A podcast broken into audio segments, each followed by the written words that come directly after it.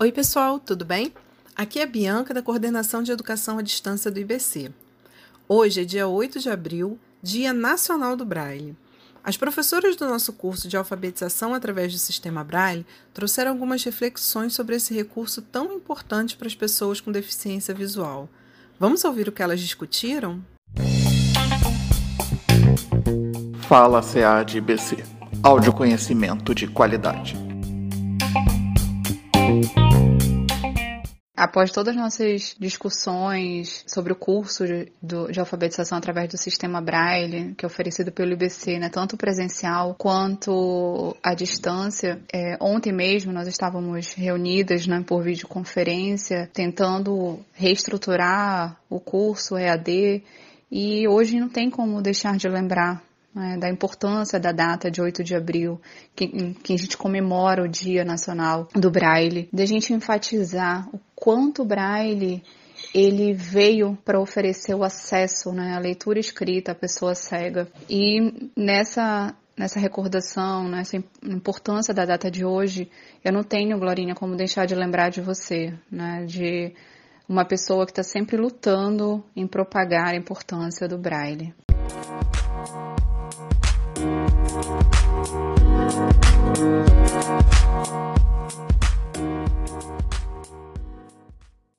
É mesmo, Talita. Que dia bonito hoje para a gente comemorar, embora a gente não vá comemorar é, fazendo nenhum tipo de fala pública, mas nós estamos aqui, né? Tentando melhorar essa questão do braille para as pessoas cegas no Brasil inteiro. A nossa discussão ontem do nosso grupo justamente visa essa questão. Né? Que bom que você lembrou.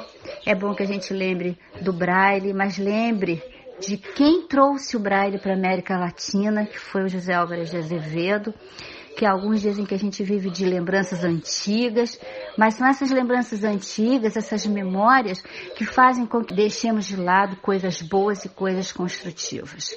Ele trouxe e nós estamos, nós pessoas cegas, estamos aqui tentando brigar por essa questão, por essa importância. E vocês também, não é só o cego, é o profissional que atua nessa área, não importa se ele é evidente ou se ele é cego. Que bom, Tatá, que você lembrou e que nós pensemos com muito carinho nesse dia, porque ele é muito importante.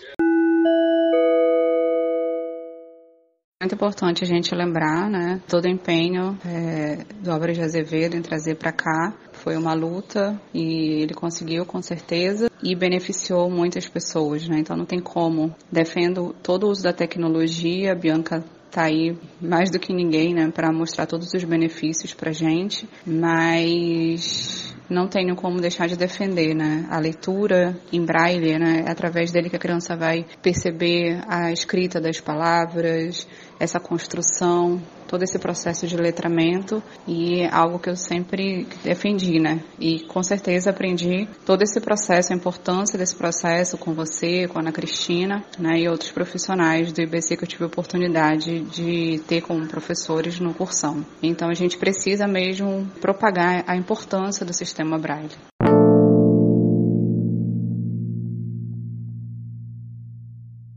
Você fez uma, uma menção muito interessante à tecnologia, né? Claro que a tecnologia é importantíssima, principalmente para essa geração que está vindo hoje, porque ela vai se servir dela com muito mais competência do que a minha geração, embora muitos da minha geração sejam assim bastante eficazes, eficientes nisso. O que nós temos que aprender é que as coisas não se excluem as coisas se somam para que todos saiam ganhando.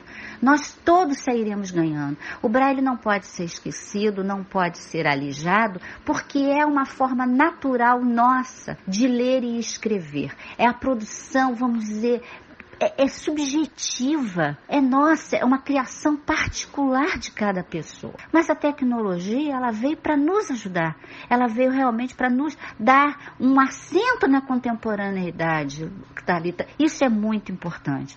É preciso que nós não fiquemos com brigas. Eu digo que educação não se faz com a palavrinha versus, braille versus tecnologia, braille, é, inclusão versus especialização, é, escola especializada versus escola regular, não se cria esse clima. Esse clima só é criado por pessoas que não têm realmente conhecimento de educação e não têm uma é, é, que quer reimpor as suas ideias e as suas teorias.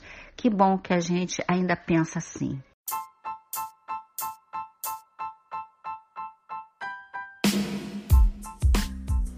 Se você quiser informações sobre os cursos e oficinas à distância da SEAD-BC, como ementa, processo de inscrição, pré-requisitos e datas de realização, acesse nosso site ead.ibc.gov.br. Vamos nessa, um abraço acessível e tchau!